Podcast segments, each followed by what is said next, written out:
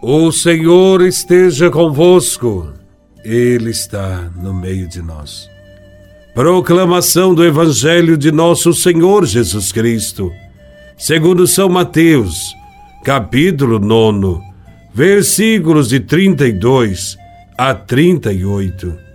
Glória a Vós, Senhor. Naquele tempo, apresentaram a Jesus um homem mudo que estava possuído pelo demônio. Quando o demônio foi expulso, o mudo começou a falar. As multidões ficaram admiradas e diziam: Nunca se viu coisa igual em Israel. Os fariseus, porém, diziam: É pelo chefe dos demônios que ele expulsa os demônios. Jesus percorria todas as cidades e povoados, ensinando em suas sinagogas, pregando o evangelho do reino e curando todo tipo de doença e enfermidade. Vendo Jesus as multidões, compadeceu-se delas, porque estavam cansadas e abatidas, como ovelhas que não têm pastor. Então disse a seus discípulos: A messe é grande mas os trabalhadores são poucos. Pedi, pois, ao Senhor da messe que envie trabalhadores para sua colheita. Palavra da salvação. Glória a vós, Senhor. O Evangelho de hoje nos apresenta dois fatos.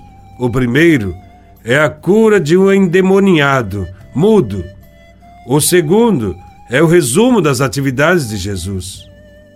Para entendermos melhor o Evangelho, devemos saber que no tempo de Jesus, as deficiências corporais e as deficiências psíquicas, como a surdez, a cegueira, a paralisia, a ranceníase, a loucura e tantos outros males, eram atribuídas ao demônio. As pessoas sofriam por terem essas doenças.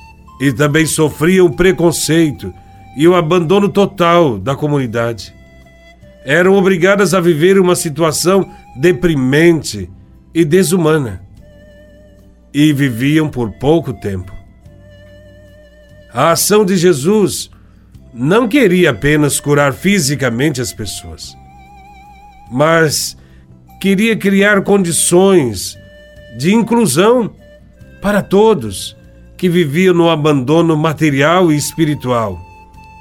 Muitos males que atingiam as pessoas na época de Jesus eram resultados de uma situação de exploração econômica, que lhes roubava metade do seu salário familiar.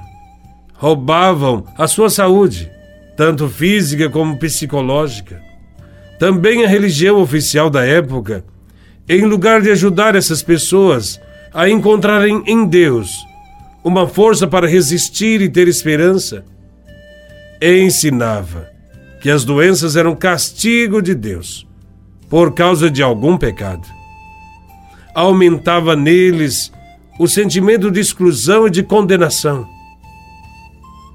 Jesus fez o contrário do que era costume da sua época ele acolheu com ternura e curava os doentes num esforço de reconstruir um relacionamento mais humano entre as pessoas e de restabelecer a convivência fraterna com os doentes nas aldeias da Galileia.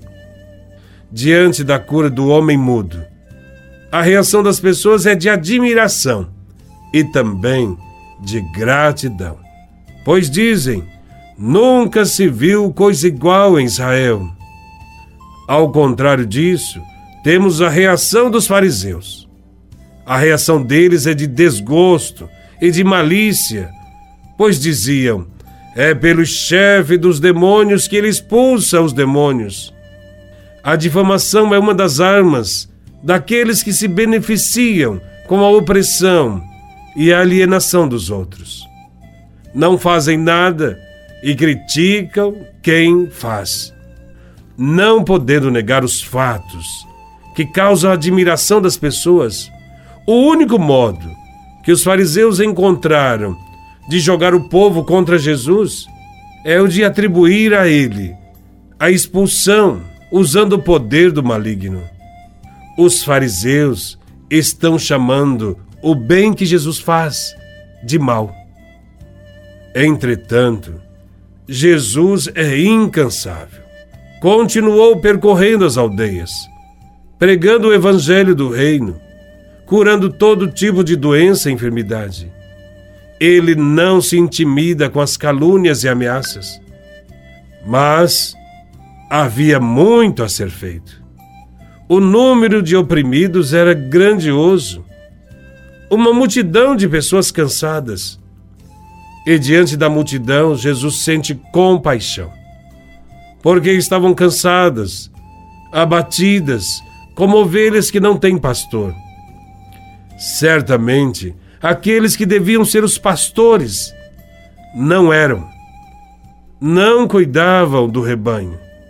Queriam apenas explorá-las e aprisioná-las com ideias erradas sobre Deus. Jesus transmite aos seus discípulos preocupação e compaixão, dizendo: A messe é grande, mas os operários são poucos. Pedi, pois, ao dono da messe que envie trabalhadores para a colheita. Aqueles que realmente foram chamados por Deus terão os mesmos sentimentos de Cristo serão solidários com os pobres e farão de tudo para amenizar a dor das pessoas. Se colocarão sempre ao seu lado. Não vão explorar a sua fé, mas vão agir na gratuidade, com compaixão. Hoje, percebemos muitas pessoas cansadas, famintas e doentes. Nós, cristãos, devemos também ter compaixão e tentar neutralizar o mal que causa dor às pessoas. Que haja em nós sempre compaixão e nunca a malícia e a maldade dos fariseus que colocam pesados fardos sobre o povo. Que possamos nos comprometer sempre mais na busca de soluções para os problemas que enfrentam muitos de nossos irmãos. Louvado seja nosso Senhor Jesus Cristo para sempre seja louvado.